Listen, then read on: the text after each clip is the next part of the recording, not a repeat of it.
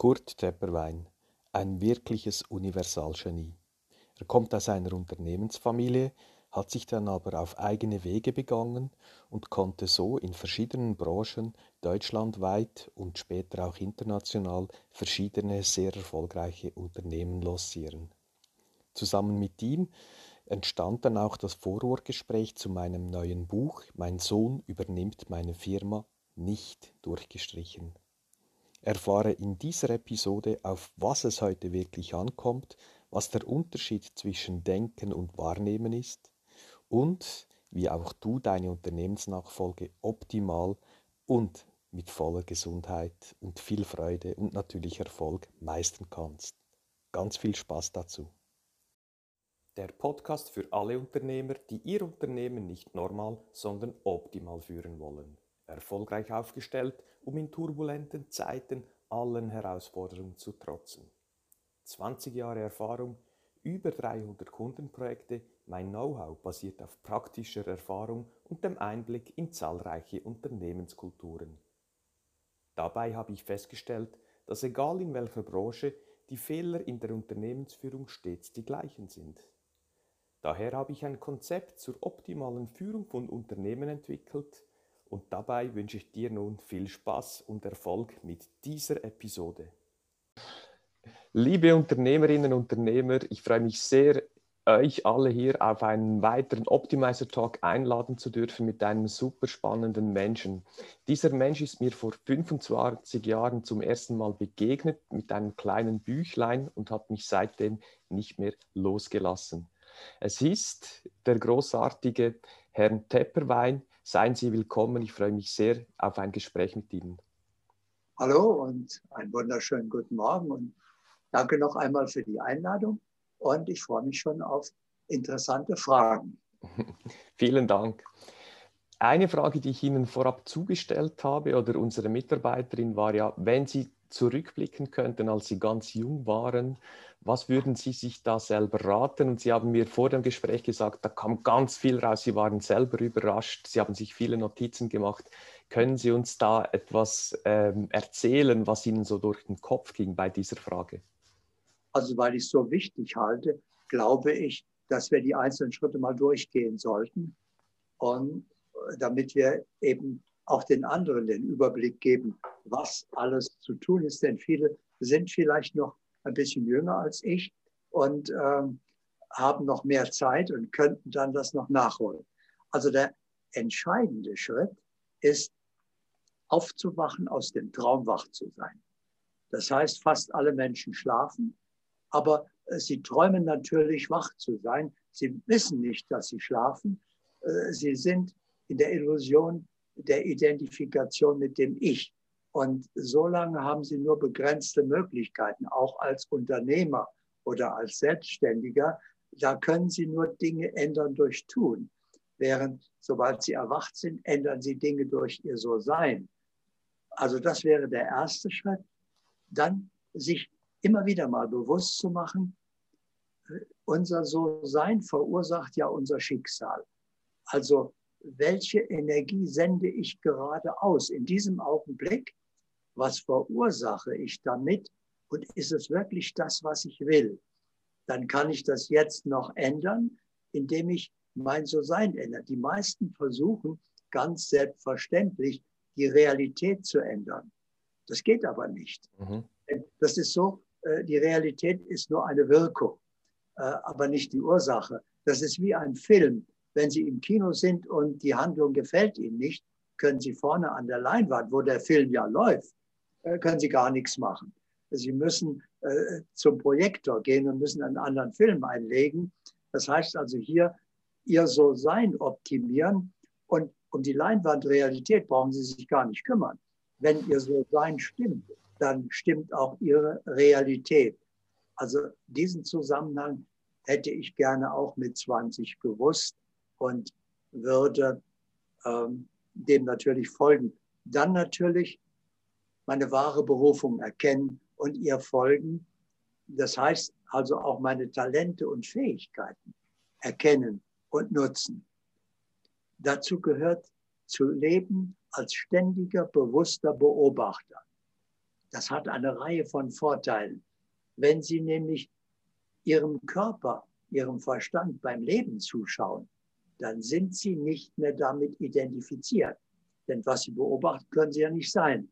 Das heißt also, äh, Sie haben damit ganz natürlich die mögliche oder wahrscheinliche Identifikation mit, der, mit dem Ich, mit dem Körper, mit dem Verstand, mit der Persönlichkeit gelöst, sind ein Leben lang dann der bewusste Beobachter und der wichtige Schritt für speziell jetzt Selbstständige und Unternehmer, sie kommen damit automatisch vom Denken zur Wahrnehmung.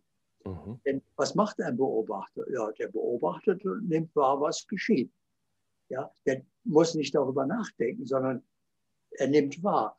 Und dann erleben wir plötzlich, das Denken ist fehlerhaft. Der Verstand gibt sein Bestes, aber er kann natürlich nur auf seine begrenzte Lebenserfahrung zurückgreifen. Mhm. Wahrnehmung aber macht keine Fehler. Die kann keinen Fehler machen. Ja, die stellt einfach nur fest, was ist. Die fügt nichts hinzu, lässt nichts weg, verändert nichts, zeigt, so ist es. Darf, ich da, darf ich da was fragen?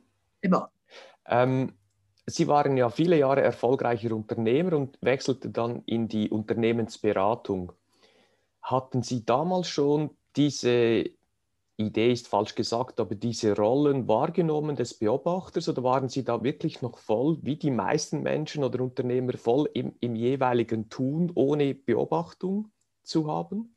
Ja, ich war noch voll im Tun, voll auf der Erfolgsschiene, aber natürlich das, was das Ich sich unter Erfolg vorstellt.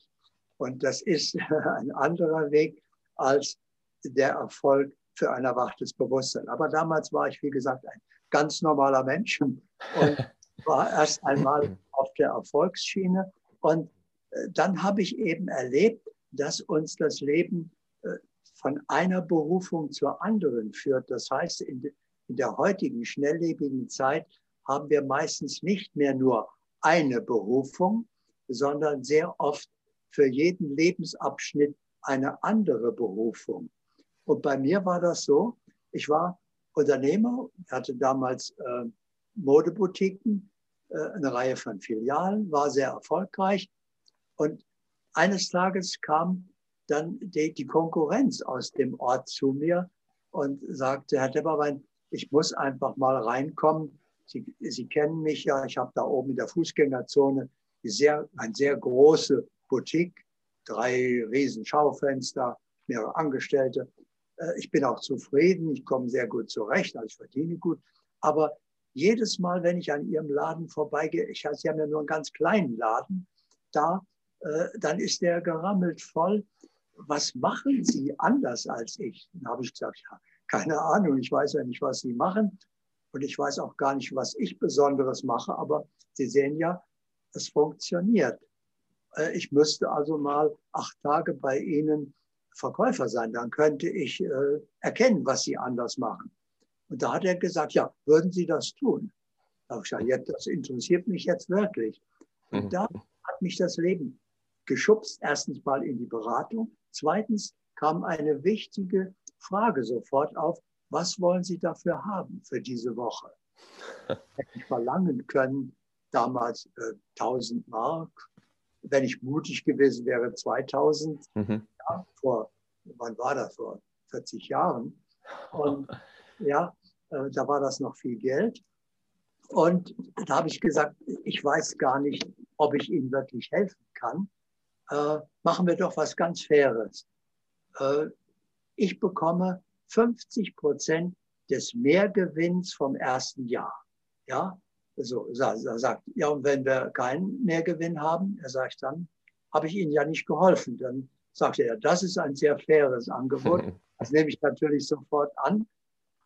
Und ich habe nicht gewusst damals, das war ein wichtiges Standbein meines späteren Erfolgs, weil der, sein eigener Steuerberater hat dann am Jahresende eben den Mehrgewinn festgestellt. Und das waren 124.000 Mark. Das heißt, mein Honorar war 62.000 Mark. Hätte Für die paar Tage, ja. Können. ja. Und damit hatte ich gleich das Konzept, das habe ich mein Leben lang beibehalten. Ich habe immer als Unternehmensberater gesagt, okay, nur ein Mehrgewinn, wenn, wenn das dann ein großer Teil ist, dann haben Sie ja mindestens genauso viel mehr durch meine Beratung. Also das ist eine Win-Win-Situation und äh, damit waren auch immer alle einverstanden. Und ich habe Traumhonorare verdient teilweise. Es war unglaublich. Die hätte ich natürlich nie verlangen können sonst. Mhm. Sehr schön, danke für den Rückblick, toll. Wir, wir waren ja beim Thema, was, wenn Sie 20 wären, was Sie noch ändern würden. Wir waren in der Beobachterrolle. Was würden Sie sonst noch anders machen heute? Also äh, vom Denken zur Wahrnehmung kommen ist ein ganz wichtiger Schritt. Ja, weil das Denken ist begrenzt und Wahrnehmen ist vollkommen. Ja, äh, stellen Sie sich einmal vor, Sie würden ab sofort nur noch richtige Entscheidungen treffen in ihrem Leben. Sie würden sich viele Umwege ersparen, Misserfolge, Enttäuschungen, Verluste, ja, Zeit, Geld und so weiter.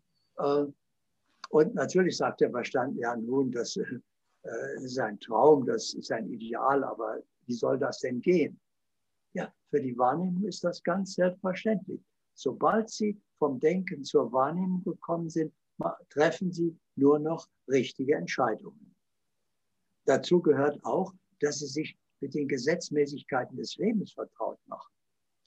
Wenn Sie ein unbekanntes Spiel spielen, müssen Sie erst einmal die Spielregeln kennen, sonst können Sie ja das Spiel nicht spielen. Ja? Stellen Sie sich vor, Sie würden äh, äh, keine Ahnung haben von der Straßenverkehrsordnung, könnten aber Auto fahren und würden einfach fahren, wohin sie gerade wollen. Sie wüssten nicht, dass der von rechts Vorfahrt hat oder dass sie bei Rot anhalten müssen, sondern sie fahren halt, wo sie hinwollen, mhm. würden keinen Tag überstehen ohne Unfall. Aber genau so leben die meisten Menschen. Sie haben keine Ahnung von den Gesetzmäßigkeiten des Lebens, aber sie leben ja und natürlich geht das auch sehr oft schief. Das heißt also, das Buch zum Beispiel, die geistigen Gesetze, ist so entstanden, das würde ich mir bewusst machen, damit ich eben wirklich optimal mit dem Leben umgehen kann. Und das Dann, spielt ja keine Rolle, ob ich Unternehmer bin oder selbstständig oder noch Angestellter. Die Gesetze, die gelten für alle Menschen, richtig? Ja, oder ob ich Ehefrau bin oder Schulkind bin. Ja, das gilt für alle, vor allem das Gesetz von Ursache und Wirkung. Aber auch als Unternehmer haben wie ich in den Gesprächen dann immer wieder festgestellt habe, die meisten keine Ahnung, dass ihr So-Sein ihr Schicksal verursacht. Ja, das heißt also, allein wenn sie schlecht gelaunt sind, was jeder sagt, das ist menschlich. Die Umstände sind ja nicht immer so, dass man gut drauf sein kann. Aber wenn sie schlecht gelaunt sind, verursachen sie damit sofort und absolut zuverlässig eine übellaunige Zukunft. Ja. Und wenn sie sich da ärgern, dann verursachen sie damit eine ärgerliche Zukunft. Das heißt, Konsequenz, sie können es sich nicht leisten, schlecht gelaunt zu sein mhm. oder sich gar zu ärgern oder sich Sorgen zu machen oder in Stress zu geraten, weil damit verursachen sie eine entsprechende Zukunft. Und da, das ist unser Schlüssel zur Macht, die Zukunft zu beherrschen und zu gestalten indem wir unser So-Sein optimieren.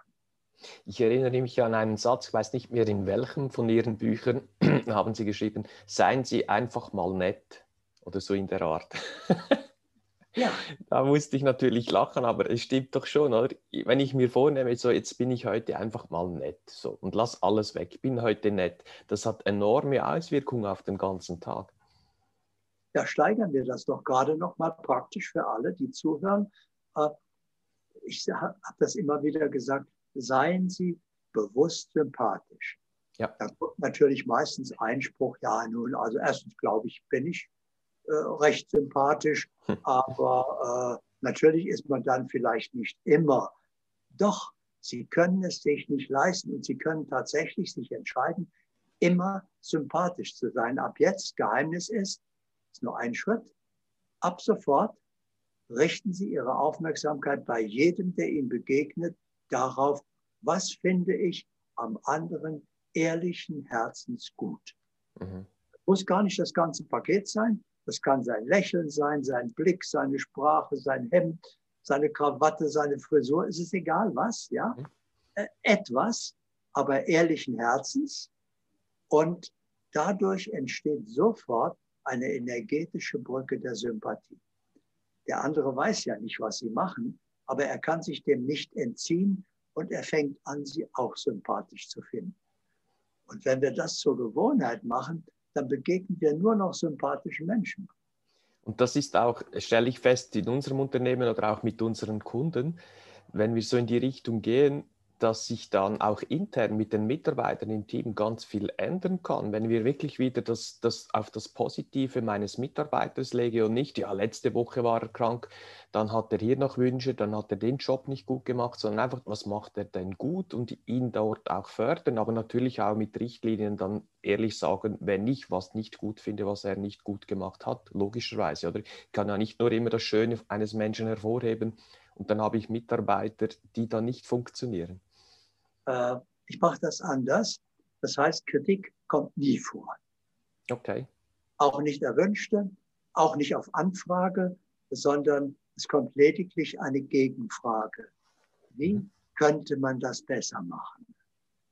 Welche okay. Möglichkeit der Optimierung sehen Sie da noch? Ja, mhm. äh, dann damit ist das Ego nicht gekränkt, verletzt und reagiert eventuell, sondern wir schauen beide in die richtige Richtung. Wie kann man das Miteinander, den Erfolg des Unternehmens, meinen Anteil optimieren? Das halte ich für konstruktiver und mhm. das hat auch in der Praxis bewährt. Das finde ich einen hammermäßigen Tipp. Vielen Dank schon mal dazu. Äh, das gilt natürlich genauso für eine Beziehung. Ja, das mhm. heißt, machen wir es ganz einfach. Stellen Sie vor, in einer Beziehung der andere und auch ein Angestellter. Der andere ist ein Gott, der ist absolut vollkommen. Ja, er ist natürlich im Moment in einer menschlichen Verpackung, die ist unvollkommen, aber von seinem wahren Wesen her ist er vollkommen. Ein Gott kann man nicht kritisieren, ein Gott braucht man nicht ändern, äh, ein, äh, mit einem Gott kann man nicht streiten, ja, sondern sie schauen nur miteinander hin, wie kann man das, was ist, optimieren. So. Und das läuft in einer Beziehung genauso wie in einem Angestelltenverhältnis oder als Unternehmer oder Unternehmensberater. Sie richten nämlich damit ihre Aufmerksamkeit auf die konstruktiven Möglichkeiten der Verbesserung und äh, schaffen damit auch eine andere Unternehmenskultur, eine andere Firmenenergie, ein anderes Miteinander. Ja, und äh, von daher, auch wenn eine Leistung absolut unzureichend ist, könnten Sie dann als Chef sagen, äh, wären Sie mit äh, dem, was Sie tun, als Chef einverstanden? Wären Sie damit zufrieden? Ja, welche Möglichkeiten sehen Sie noch, haben Sie noch Potenzial, das zu verändern? Oder wenn nicht, wie würden Sie jetzt, würden Sie sich entlassen? Würden Sie, ja, Sie sprechen mit ihm wie mit einem Freund mhm. über, über, den anderen, über die Rolle, die er in der Firma hat. Mhm. Und dann kann er nicht sagen, nein, ich finde das großartig, was ich mache. Äh, das kommt nicht vor, sondern er sieht dann schon, naja, das ist noch steigerungsfähig. Und dann fragen Sie, als verständnisvoller Chef, okay, sehen Sie eine Möglichkeit für die Steigerung oder sollten wir das beenden, weil es eben hier nicht stimmt? Mhm. Ja. Aber wir sind noch nicht ganz fertig hiermit. Okay, gut, spannend. also dann natürlich eine natürliche, sympathische, beeindruckende, charismatische Erfolgspersönlichkeit schaffen das brauchen Sie als Werkzeug. Also das Werkzeug Mensch muss stimmen. Und dazu gehört für mich etwas ganz Besonderes, speziell für den Unternehmer, aber auch für den Unternehmensberater, nämlich täglich eine gute Idee zu haben. Ist noch nicht fertig, sondern diese Idee dann zu nehmen und aus der guten Idee eine sehr gute Idee zu machen. Dann die sehr gute Idee zu nehmen und daraus eine brillante Idee zu machen. Dann die brillante Idee zu nehmen und daraus eine einmalige Idee zu machen. und die dann zu verwirklichen. Sehr schön. Jeden Tag. Ja, das heißt also, sie lassen sich etwas einfallen und optimieren das so lange, bis es wirklich einmalig ist. Denn was ich mir auch sagen würde als 20-Jähriger gerne, ähm, ich muss eine besondere, besser eine einmalige Leistung erbringen. Also auch gilt für jeden Angestellten genauso, dass ich ihn fragen kann, okay, äh, wie sehen Sie Ihre Situation? Äh, jeder sollte ja eine besondere oder im Idealfall eine einmalige Leistung erbringen. Also was ist in meiner Firma Ihre besondere Leistung, die Sie erbringen? Ja, und ja, dann schöne Frage. Mhm. Schauen wir wieder als Freunde hin und okay, und wie ist das steigerungsfähig? Ja, so wecken Sie wirklich das Potenzial im anderen. Und was? Mhm. Super, Sie, ja, vielen Dank. Und dann gehört für mich dazu, lebenslanges Lernen als faszinierendes Hobby zu entdecken. Das heißt, mein Körper ist jetzt 88, aber ich lerne jeden Tag noch mindestens sechs, sieben Stunden. Und je mehr ich lerne, desto mehr entdecke ich, was es noch zu lernen gibt. Äh, also das ist unglaublich. Das Leben wird immer faszinierender. Dazu gehört noch ein Schritt, natürlich aus jedem Misserfolg und Verlust ein Gewinn, ein äh, Erfolg und Gewinn machen. Aus jedem. Das heißt, die wichtigste Erkenntnis war, es gibt keinen Misserfolg. Noch nie hat jemand Misserfolg gehabt. Wir nennen es Misserfolg, wenn das, was ich beabsichtigt habe, nicht erfolgt ist. Mhm. Aber das Leben macht keine Fehler, sondern wenn das, was ich beabsichtigt habe, nicht erfolgt ist, habe ich was Falsches bestellt. Ja, das Leben liefert das, was bestellt ist, nicht was ich beabsichtigt habe. Mhm. Das ist ein sogenannter Misserfolg eigentlich nur eine Botschaft des Lebens. Du, hier stimmen Absicht und Ursache nicht überein. Also eins von beiden musst du jetzt ändern. Mhm. Ja, und äh, dann können Sie tatsächlich aus dem Misserfolg erkennen, da brauchen Sie wieder die Wahrnehmung. Ja, äh, was ist denn schiefgelaufen? Warum ist meine Absicht nicht verwirklicht worden? Was habe ich denn verursacht? Was müsste ich verursachen, damit das geschieht, was ich beabsichtigt habe? Und was muss ich jetzt tun, damit das geschieht?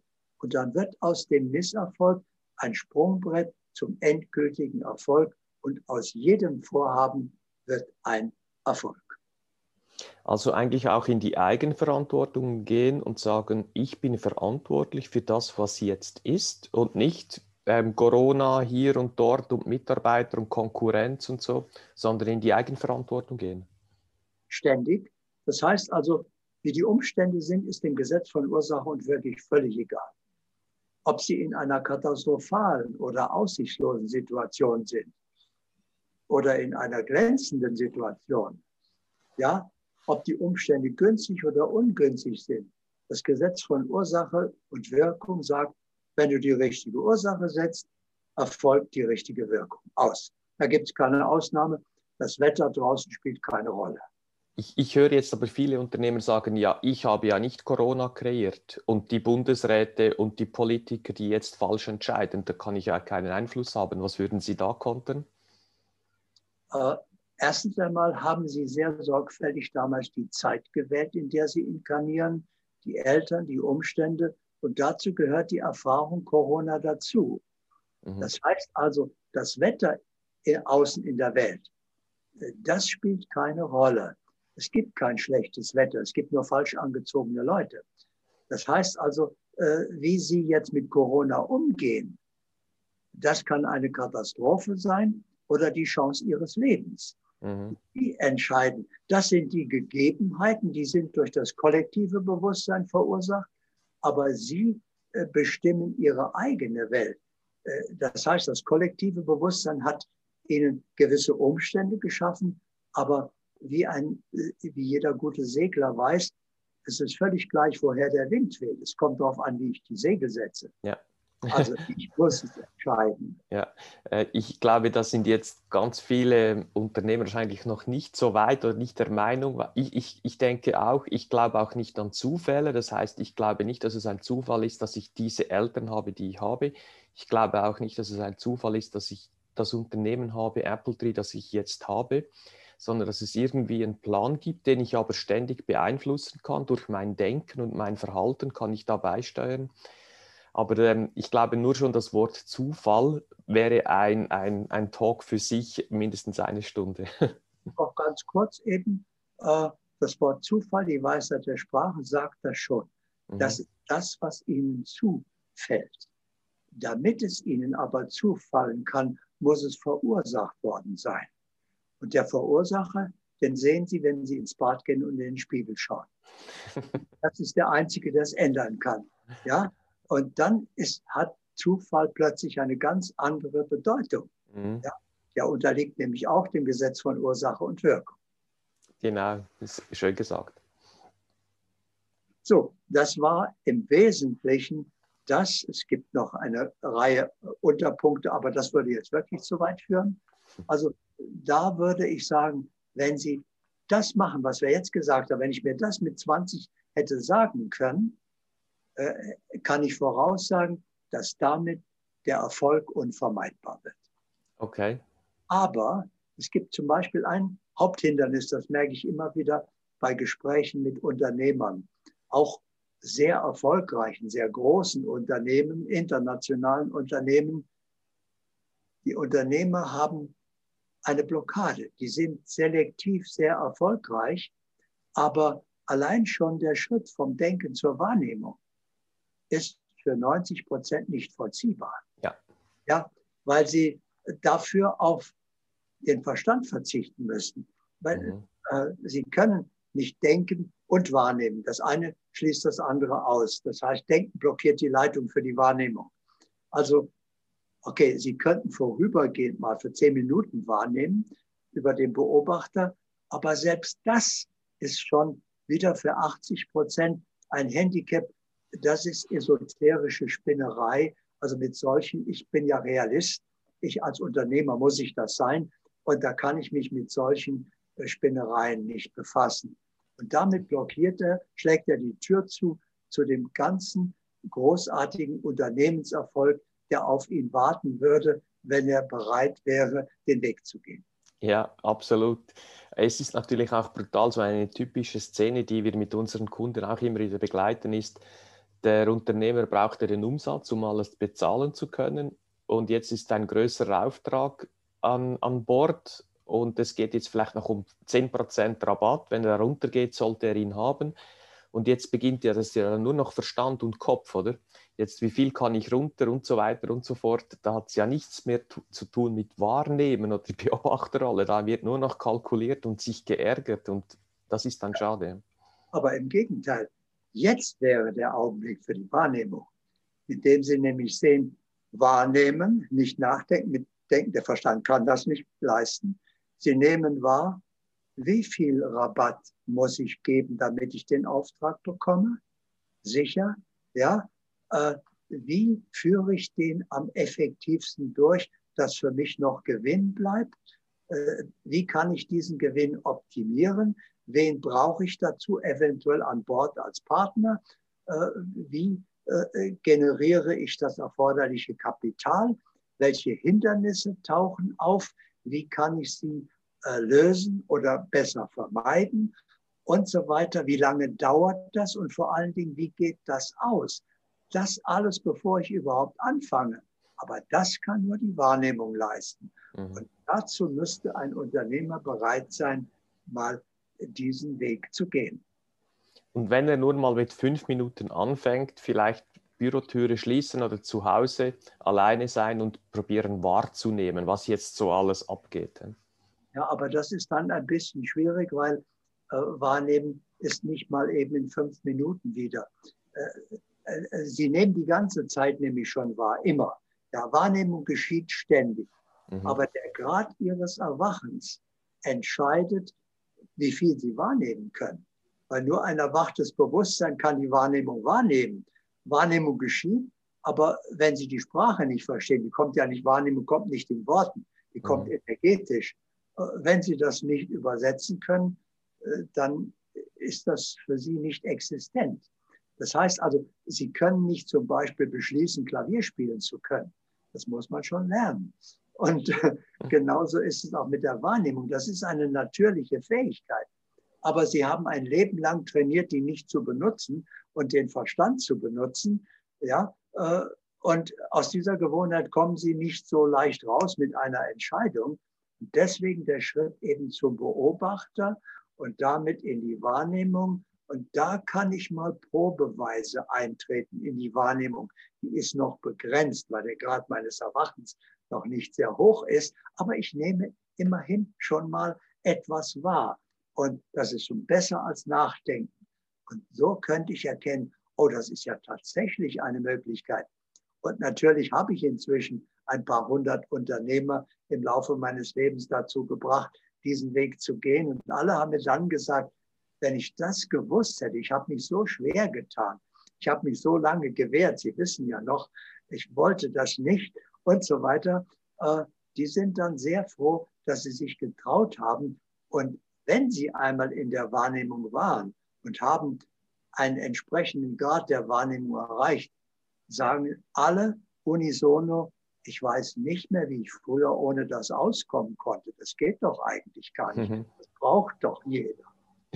Das bringt mich eigentlich gerade zum nächsten Punkt. Wir begleiten immer wieder seit vielen Jahren familiengeführte Unternehmen über die Generation hinweg, sprich mit dem Sohn, Tochter, das, äh, die Übergabe zu machen. Und eines der Haupthürden ist eigentlich immer das Hauptproblem, nämlich dass der Vater in der Regel oder auch Mutter, meistens der Vater, nicht loslassen kann. Er erzählt zwar davon, dass es dann passiert und dass es kein Problem ist, aber er hängt immer noch drin. Also wenn man, glaube ich, dann auch mehr in die Beobachterrolle gehen kann als ersten Schritt, würde es auch schon helfen, in diesem Prozess, nämlich das Unternehmen dann den Kindern oder dem Nachfolger zu übergeben. Das würde auf jeden Fall helfen.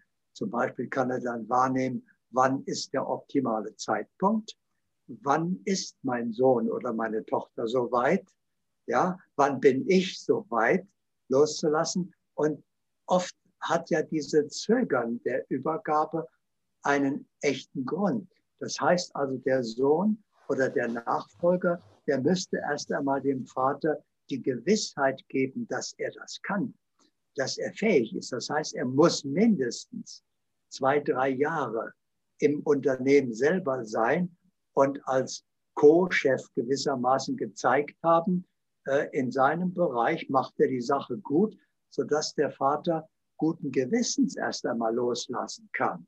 Mhm. Ja, dann hat der Vater natürlich auch die Gewohnheit als Mensch, ja, das Steuer loszulassen. Äh, das fällt mir jetzt, auch wenn der Sohn gezeigt hat, dass er es kann und ich will es ja auch eigentlich, ich muss es ja auch irgendwann, dann fällt es mir schwer. Dann könnte eben Vater und Sohn wie Freunde miteinander sprechen. Okay, wie gehen, wie verteilen wir die Rollen in der Übergangszeit? Also welche Kompetenz hast ich? Welche behältst du? Wie machen wir das? Dass man wirklich Hand in Hand und dann geht der Übergang so fließend, dass der Vater erst einmal die Teile der Entscheidung, die weniger unternehmenswichtig sind, dem Sohn überlässt und sich noch wichtige Entscheidungen vorbehält, dann übergibt er ihm alles, aber behält sich das Einspruchrecht vor, wenn er irgendetwas für nicht sinnvoll hält, dass er das blockieren darf nach wie vor. Und so könnte der Übergang ganz fließend sein und jeder kommt mit seiner Rolle zurecht. Mhm. Ich wollte jetzt gleich noch die Brücke zum Sohn machen, aber jetzt ist mir selber in meinem eigenen Leben das so in den Sinn gekommen, wenn Sie das mit dem Beobachten sagen. Ich stand im Alter von drei, 24 Jahren vor der Entscheidung, das Unternehmen meiner Eltern übernehmen zu können. Ich wollte das eigentlich auch, eigentlich. Und wenn ich jetzt zurückblicke, ich habe mich dann wie selber beobachtet, wahrgenommen und dann, wenn ich vorgestellt habe, dass ich jetzt dasselbe mache wie mein Vater und die nächsten 30 Jahre das so machen müsste, dann wäre es ein Müssen. Und dann hat es für mich nicht mehr gestimmt und dann habe ich dann eben Nein gesagt. Das merke ich jetzt beim Reflektieren, die Beobachterrolle als Sohn damals. Ja, das heißt also, es wäre eigentlich wahrzunehmen, stimmt es für mich, das Familienunternehmen zu übernehmen. Und vielleicht hätte es gestimmt damals, aber nicht weiterzumachen, was der Vater gemacht hat, sondern meinen Weg zu gehen, mhm. das als Grundlage zu nehmen und jetzt zu sehen, okay, wie mache ich daraus mein Unternehmen und wie gehe ich mit diesem Unternehmen meinen Weg, äh, dann wäre es vielleicht Ihr Weg geworden. Mhm.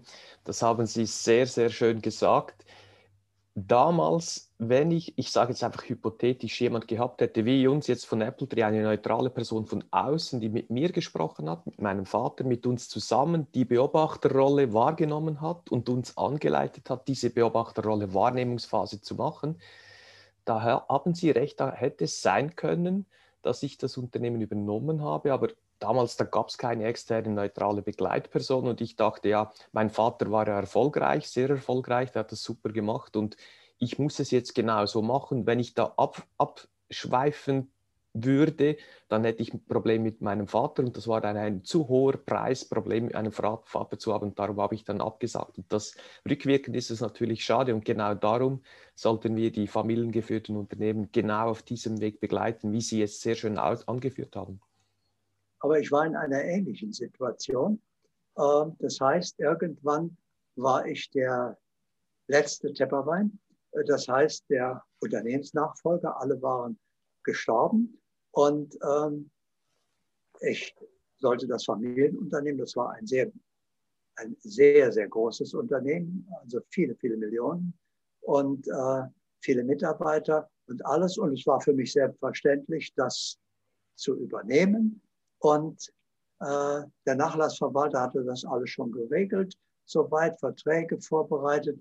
Und da tauchte eine, ein Zettel eigentlich nur auf, als meine Mutter sich hatte scheiden lassen von meinem Vater, äh, wollte sie auf äh, Ansprüche verzichten, äh, weil äh, sie sagte, da hat er Schwierigkeiten mit und das muss nicht sein. Und dann hat sie gesagt, sie hätte ja bloß schreiben müssen, ich verzichte auf Unterhalt oder was auch immer. Aber sie hat geschrieben, ahnungslos, juristisch natürlich nicht zu Ende gedacht, äh, ich äh, verzichte auf alle Ansprüche. Und damit war die Erbfolge unterbrochen und mhm. ich war nicht mehr erbberechtigt. Irgendein entfernter Enkel hat dann das geerbt in Südamerika und plötzlich ist dieses Millionen Vermögen an mir vorbeigegangen. Ich war etwas verblüfft und auch traurig, aber aus der heutigen Sicht sehe ich natürlich, was hätte ich gemacht? Ich hätte es natürlich angetreten, hätte es übernommen, hätte es wahrscheinlich auch erfolgreich geführt. Aber alles das, was ich jetzt tatsächlich gemacht habe, meine Berufung, das hätte nicht stattgefunden. Da hätte ich keine Zeit gehabt. Mhm. Ja, und das Leben hat aber gesagt, nein, deine Aufgabe, deine Berufung jetzt ist nicht ein Unternehmen erfolgreich zu führen, sondern das hast du als Unternehmer und als Unternehmensberater äh, Berater bereits gezeigt, sondern jetzt geht es darum, äh, ja, Begleiter zu sein für das Erwachen. Und äh, wie gesagt, das alles hätte aus zeitlichen Gründen schon nicht stattfinden können. Heute kann ich erkennen, der Lebensplan war schon viel genialer, als ich das damals gesehen habe. da haben wir viele Parallelen, das freut mich, ist super spannend. Äh, vielleicht noch zum Sohn, Vater. Der Sohn ist ja oft im Druck, ich habe das selber damals gemerkt, so ich musste nicht, aber es war klar, ich werde das tun oder der Anspruch war da, dass er, der Bruno das machen wird. Was für einen Tipp haben Sie vielleicht für den Sohn, äh, mit dieser Situation möglichst gut ähm, mit sich selber und dem, der Familie im Reinen zu sein und möglichst ehrlich zu sein, nebst externer Begleitung vielleicht. Was haben Sie da noch für Tipps? Aus meiner Zeit als Unternehmensberater fällt mir jetzt gerade eine Situation ein. Ein Sohn, einziger Sohn, hatte dann auf Wunsch seines Vaters Maschinenbauunternehmen, Maschinenbau studiert, war Maschinenbauingenieur geworden und so weiter und äh, kam dann irgendwann zu mir in die Beratung und sagte, eigentlich bin ich, müsste ich mit meiner Situation glücklich sein, aber ich kriege immer wieder mal Depressionen. Äh, ich habe ein Unternehmen mit 2000 Beschäftigten, äh, glänzende internationale Position, äh, der Markt, wir sind Marktführer. Also alles wunderbar. Ich beherrsche das Metier natürlich, aber ich merke immer mehr, warum, warum bin ich denn depressiv? Ich müsste doch glücklich sein. Und dann haben wir hingeschaut und haben gesehen, es war nicht sein Weg, ja, sondern er wäre eigentlich gerne Arzt geworden. Das war für ihn immer klar, aber äh, in der vierten Generation das Unternehmen, äh, einziger Sohn, es gab keine Alternative. Also er hat sich dem Willen des Vaters gebeugt. Und dann hat er die entscheidende Frage gestellt.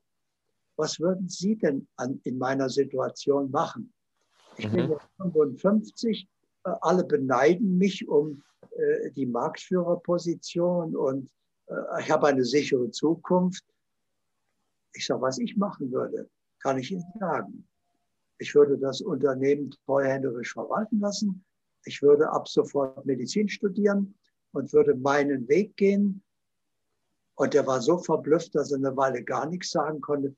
Er sagt, ja, Moment, ich, ich führe das Unternehmen jetzt 20 Jahre. Ich bin jetzt 55. Ich kann doch da nicht mehr. Ich sage, wieso nicht? Er hat er hat Medizin studiert, hat mich irgendwann angerufen, hat promoviert, ist Arzt geworden und dann, nein, er hat promoviert und dann habe ich gefragt, und haben Sie jetzt eine eigene Praxis eröffnet? Nein, nein, sagt er, ich bin schon im zweiten Studium. Jetzt, jetzt studiere ich Philosophie. Ich habe so viel Freude daran gefunden. Wow. Inzwischen war er paar 60, aber jetzt war er auf seinem Weg. Ja. Und das sollten wir unbedingt tun. Nur das so wahrer Erfolg. Eine sehr äh, herzenserwärmende Geschichte. Danke. Elu, unsere vierbeinige Mitarbeiterin, hat es auch gerade bewegt. Elu, zeig dich schnell. Du, look da. Du. so. Hallo. Gut. Scheinbar hat Elu auch zugehört mit, bei dieser Geschichte. Äh, mögen wir damit viele Söhne oder auch Töchter äh, motivieren können, den Weg zu gehen? Rückwirkend wie mit diesem Mann, der dann noch Arzt wurde und noch ein zweites Studium angefangen hat, auf dem, seinem Weg kam. Ich glaube, wie gesagt, es gibt keine Zufälle, wenn wir wieder besser hören, was unsere innere Stimme sagt, in die Beobachterrolle gehen, wahrnehmen können, dann hilft das ganz bestimmt. Ich habe noch einen Punkt, den ich gerne fragen möchte. Glauben Sie, dass es ein Unternehmergehen gibt? Also ist man geboren als Unternehmer, Unternehmerin oder nicht? Oder kann man das lernen? Äh, ich würde es so nicht nennen, aber es kann in ihrer Lebensabsicht enthalten sein, Unternehmer zu werden. Und dann bringen sie alle Voraussetzungen mit, die sie dazu brauchen. Also die Talente und Fähigkeiten, aber auch die Freude an dieser Tätigkeit. Und äh, das würde ich sagen, das Ergebnis wäre dann ein Unternehmergehen, aber in Wirklichkeit ist es ihr Weg.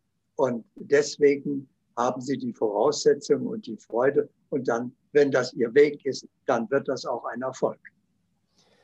Und ich stelle fest, gerade jetzt in wirtschaftlich schwierigen Zeiten machen sich viele Angestellte Gedanken, endlich ihr eigenes Ding zu machen, haben dann aber Angst, weil sie jetzt haben sie ihren Lohn Ende Monat obwohl das Team oder der Chef, das passt alles nicht. Man merkt dann irgendwann mal auch, es ist nicht mein Weg. Man überlegt sich immer wieder, ein eigenes Ding, Selbstständigkeit zu gehen und dann später vielleicht Unternehmertum. Und jetzt kommt aber, ja, das Äußere ist jetzt falsch oder jetzt ist nicht der richtige Zeitpunkt, der gibt es ja, gibt's ja eh nicht so. Was würden Sie solchen Menschen raten, vielleicht gerade jetzt unternehmerisch tätig zu werden in schwierigen Zeiten wie Corona-Krise? Also ich habe mir seit Jahren abgewöhnt, jemand einen Rat zu geben. Äh, er muss seinen Weg finden, aber ich zeige ihm, wie er das tun kann. Und ich würde in dem Fall den Rat geben, wenn Sie das so nennen wollen, äh, Sie müssen vom Denken zur Wahrnehmung kommen. Und ab da endet die Fragerei, denn nur der Verstand hat Fragen. Die Wahrnehmung kennt keine Fragen, weil sie ja sofort die Antwort wahrnimmt. Also äh, könnten Sie dann alle diese Fragen, die sich damit ergeben und daraus ergeben, selber beantworten durch Ihre Wahrnehmung. Also ist das überhaupt mein Weg? Stimmt der Zeitpunkt? Äh, wo soll ich das machen? Wie soll ich das machen? Mit wem sollte ich das machen? Wie, woher bekomme ich das erforderliche Kapital? Was muss ich eventuell noch für Voraussetzungen schaffen, damit es ein Erfolg wird? Das heißt, die Wahrnehmung zeigt Ihnen nicht nur, äh, was jetzt zu tun ist, sondern Ihren Weg zur Verwirklichung, welche Voraussetzungen zu schaffen sind, welche Hindernisse auftauchen, wie lange es dauert und vor allen Dingen, wie es ausgeht, den optimalen Zeitpunkt und so weiter. Und dann ist keine Frage mehr da. Wenn Sie aber fragen und der andere ist auch im Verstand, dann gibt er sein Bestes aus seiner Lebenserfahrung. Aber er kann keine Garantie übernehmen dafür, dass das auch stimmt, was er Ihnen sagt. Aber auf Ihre Wahrnehmung können Sie sich verlassen. Die macht keine Fehler. sind wir wieder am Anfang der Wahrnehmung. Ich finde, das ist schön hier als, als Schluss. Vielleicht machen wir einen weiteren Tag später mal, aber so die Wahrnehmung ist wieder angekommen am Ende wie am Anfang dieses Tags. Vielen herzlichen Dank für Ihr Wissen, für Ihre Offenheit auch und für Ihre Ehrlichkeit, Herr Tepperwein. Ich bedanke mich auch. Es war eine sehr erfreuliche Begegnung und ich kann das mit der Offenheit und Bereitschaft für Sie nur weitergeben. Äh, wenn die Menschen so wären, wie sie sind, dann äh, wäre die Welt eine andere. Vielen herzlichen Dank für die Blumen. Ihnen alles Gute, alles Liebe, bleiben Sie gesund und weiterhin so ein freudiger Mensch, wie Sie sind. Vielen Dank. Ich bedanke mich auch. Hat dir diese Episode gefallen? Dann freue ich mich auf eine ehrliche Bewertung. Am besten geht der gute Unternehmergeist um die Welt, wenn du diesen Link teilst. Möchtest du mich als Speaker buchen? Unter brunoarecker mit 2g.com findest du das entsprechende Formular. Willst du aber dein Unternehmen auf das nächste Level heben, dann findest du unter apple-tree.com viele Tipps dazu sowie einen Check, wo du in zwei Minuten herausfindest, ob wir die Richtigen sind und zueinander passen.